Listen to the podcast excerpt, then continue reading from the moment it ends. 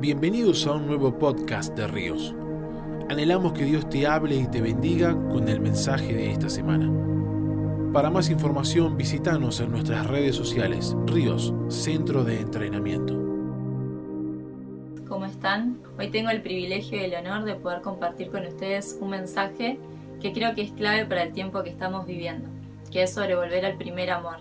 La palabra dice que en los últimos tiempos, debido al aumento de la maldad, el amor de muchos se iba a enfriar. Y creo que ya estamos viviendo en este tiempo donde vemos que la maldad y la violencia han aumentado y donde muchas cosas van a querer venir a quitarnos de vivir en el primer amor. La maldad, el temor, el activismo. Por eso es necesario que en este tiempo, más que nunca, nos mantengamos batallando y luchando por estar en el primer amor. Quiero compartir con ustedes en Apocalipsis 2 Allí vemos que Jesús le entrega un mensaje a Juan. Juan fue uno de los discípulos de Jesús y en ese momento estaba exiliado en la isla de Patmos. Allí vemos que él tiene una revelación de la belleza de Jesús y Jesús le entrega un mensaje. Y una de las cosas que Juan ve es a Jesús, así glorificado, majestuoso, caminando en medio de siete candelabros, candelabros que representan las siete iglesias, ¿sí? que si luego leemos vemos que no eran iglesias perfectas, sino que eran iglesias que tenían limitaciones, que tenían debilidades, cosas por mejorar, pero aún así Jesús está en medio de ellas y les entrega un mensaje, porque Jesús ama a su iglesia y quiere perfeccionarlo. ¿sí? Y uno de los mensajes que les entrega es a la iglesia de Éfeso, que es sobre lo que quiero compartirles hoy. Leemos en Apocalipsis 2, versículo 2, y le dice, yo conozco tus obras y tu arduo trabajo y paciencia, y que no puedes soportar a los malos, y has aprobado a los que se dicen ser apóstoles y no lo son, y lo has hallado mentirosos. Y acá vemos que lo primero que Jesús le dice a esta iglesia es, yo conozco tus obras. Y qué bueno es esto, ¿verdad? Saber que nuestro Padre, el Creador de los cielos y de la tierra, nos conoce. A veces eh, el enemigo quiere hacernos creer que Dios está ocupado con otras cosas más importantes. Pero déjame decirte que Dios conoce, los ojos del Padre están sobre tu vida y Él conoce cada detalle, cada cosa de tu vida, Él la conoce y Él tiene cuidado de tu vida. David decía que el Señor conocía los íntimos pensamientos, ¿sí? Y es así, Dios nos conoce en profundidad y completamente, nada se escapa de sus ojos. Y luego vemos que eh, los afirma su trabajo. Dice, yo conozco tu arduo trabajo, tu paciencia, que no puedes soportar a los malos, ¿verdad? Eh, que rechazas a las falsas doctrinas, dice, a los que se dicen ser apóstoles y no lo son y lo has hallado mentiroso. Y luego le dice en el versículo 3, y que has sufrido y que has tenido paciencia y has trabajado arduamente. Y son todas características buenas, ¿verdad? De esta iglesia, era una iglesia diligente que trabajaba, que defendía la verdad, que defendía la sana doctrina. Pero vemos eh, en el versículo 4 que le dice, pero tengo contra ti, que has dejado tu primer amor. Y acá el Señor quería corregirlos en algo, que eran que había dejado, esta iglesia había dejado su primer amor. ¿sí? Esta iglesia se había vuelto una iglesia experimentada en el sufrimiento, en el trabajo, pero débil en el amor. Y acá quiero hacer un paréntesis y hablar un poquito eh, de lo que es el amor. Vemos en la palabra que hay tres acepciones de la palabra amor. Eh, es una palabra que hoy en día se utiliza mucho y que el enemigo también eh, le ha quitado el verdadero significado. Por eso quiero hablarles un poquito de las tres acepciones que encontramos acerca del amor. Y una de ellas es la palabra eros, que es un amor físico-sexual, Eh, que es el amor, bueno, este romántico entre las parejas que hay en el matrimonio.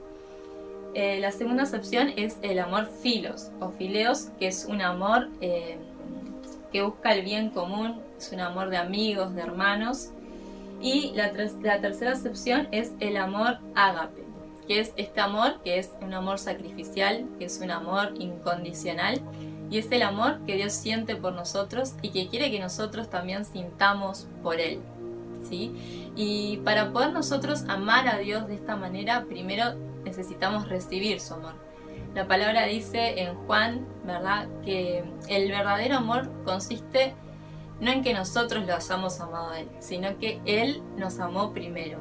¿sí? Así que para poder experimentar esta dimensión del amor, del amor ágape, de la mejor expresión del amor, necesitamos primero recibir el amor de Dios, ese amor que es incondicional, ese amor que es sufrido, ese amor que se dio, que entregó a su Hijo. Y ahora quiero compartirles cuatro características de vivir en el primer amor. Y la primera característica que anoté aquí es eh, que Jesús sea el primero y el último en tu vida. Vivir a Jesús como el alfa y la omega. Así que todo lo que hagas comience en Jesús, pero que todo lo que hagas también termine en Jesús. ¿Verdad? La palabra nos dice que eh, pongamos el reino de Dios y su justicia como primero en nuestra vida y que todas las demás cosas vienen por añadidura. Así que esta es la primera característica que, que puse, que Jesús sea el primero en tu vida, experimentar a Jesús como el alfa y la omega. La segunda característica es pasión por Dios y gozo por servirle. ¿sí? Vemos que esta iglesia estaba sirviendo, estaba trabajando diligentemente, pero había perdido el gozo por servirle. ¿sí? Y también me recuerda la historia de Marta y de María. ¿sí? Cuando Jesús fue a la casa así de, de, Marta y de María, dice que Marta estaba preocupada y estaba afanada así trabajando con muchas cosas, con muchas eh, ocupaciones que tenía, ¿verdad?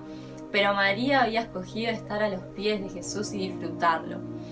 Marta se había perdido de disfrutar a Jesús. Qué importante es esto, es servirlo pero no perdernos de disfrutar. ¿sí? Nuestra verdadera afectividad no está por lo mucho que hagamos, sino que todo lo que hagamos pueda nacer de una relación íntima con Jesús. ¿sí? La segunda característica que puse aquí es santidad y temor por Dios. En 1 Juan 14, 15 dice que si nosotros amamos a Dios, vamos a guardar sus mandamientos. La santidad no se trata de una lista de cosas que no tenemos que hacer. ¿sí? La verdadera santidad es, eh, nace de un temor por Dios y el temor por Dios es ese temor por vivir sin Dios, ese temor por no querer contaminar nuestra relación de amor con Dios. La verdadera santidad nace desde el amor. Y aquí me, recuerda la historia de David y de Saúl. Cuando Saúl peca, a Saúl lo único que le preocupa es mantener su reputación. Por eso le miente a Samuel. Pero David cuando peca dice, eh, te pido que no me quites de tu presencia y que me devuelvas el deleite de estar contigo. ¿sí? La verdadera santidad es un temor por no querer desagradar ni ofender el corazón de Dios. La cuarta característica que vi aquí es el amor al prójimo, ¿verdad? Y la palabra es clara en esto en 1 Juan 4:20 dice, si alguno dice que yo amo a Dios, pero aborrece a su hermano, es mentiroso. ¿Sí? Así que eh, si nosotros estamos en un primer amor, vamos a amar a Dios con toda nuestra mente, con todo nuestro corazón, pero vamos a amar a nuestro prójimo como a nosotros mismos. Y este gran mandamiento dice que el primero es semejante al segundo, ¿verdad? Pero hay un orden. Primero es amar a Dios. Para poder amar a nuestro prójimo, para poder amar a las personas, primero necesitamos amar a Dios. Todos estamos propensos a, perder el primer amor, a salir de ese lugar de, de primer amor, de amar a Dios por sobre todas las cosas. Pero Jesús nos da un camino para que podamos volver a ese primer amor y acá lo vemos en el versículo 5, lo que le dice a esta iglesia. Dice, recuerda por tanto dónde has caído. Y acá Jesús no le está diciendo, recuerda dónde has caído. Le dice, recuerda de dónde has caído. ¿sí? Jesús no está interesado en recordarte tu pecado ni dónde caíste. Jesús quiere recordar el lugar que tú tenías en Él. ¿sí? Recordar quién eras en Dios y luego le dice arrepiéntete. ¿sí? El arrepentimiento aquí no es solamente un rezongo de parte de Dios, sino que eh, lo entiendo como una segunda oportunidad que Dios le está dando a esta iglesia. Está diciendo, cambia de dirección. El arrepentimiento viene de la palabra metanoia, que significa cambio de dirección o transformación. Cambio de dirección hacia dónde? Bueno, hacia la cruz, hacia ese lugar donde eh, nos encontramos con Jesús. Y luego le dice, haz las primeras obras, ¿sí? Eh, orar, predicar el Evangelio, ¿sí? Hacer las primeras obras, cosas que quizás ahora no estamos haciendo, necesitamos volver, necesitamos recordar también. Nosotros tenemos una memoria eh, selectiva, ¿no? Que tiende a recordar cosas malas y no lo, lo positivo. Allí David decía, bendice alma mía al Señor y no olvides ninguno de sus beneficios, no olvides que Él es quien perdona tus iniquidades. ¿sí? Que en este tiempo, si tú sentís que te has olvidado, que te has sentido lejos del amor de Dios, que puedas hacer esta oración. Padre, recuérdame, recuérdame tus beneficios, recuérdame quién soy en ti. Y que puedas arrepentirte y no entender esto solamente como un rezongo de Dios, sino como un llamado a volver al corazón de Dios, un llamado a volver al primer amor y hacer las primeras obras. Y luego vemos eh, que tiene recompensa esto. Dice, el que tiene oídos, oiga lo que el Espíritu dice a la iglesia. Al que venciere le daré de comer del árbol de la vida, el cual está en medio del paraíso de Dios.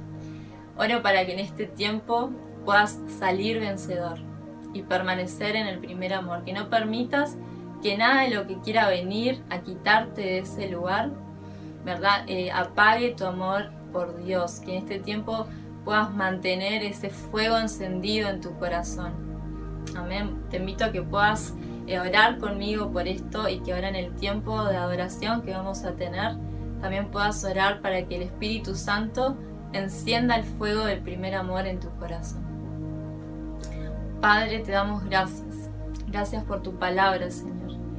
Gracias porque tú permaneces fiel a pesar de que nosotros te fallamos, a pesar de que nosotros nos corremos muchas veces de, lo que tú quieres para nosotros. Tú nos amas y así como permaneciste y permaneces en medio de la iglesia, más allá de, las fallas o las limitaciones que, que pueda tener, y le entregas su mensaje, así tú te paseas en medio de nosotros, con debilidades, con cosas por mejorar, con cosas que perfeccionar, Señor. Y tú nos haces un llamado a, volver al primer amor, Padre.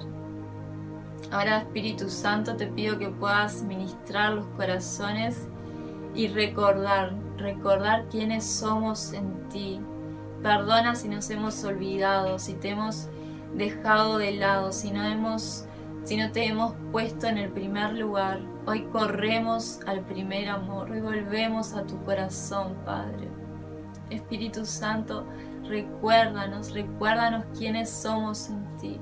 Nos arrepentimos y volvemos a tu corazón, volvemos al primer amor, Señor.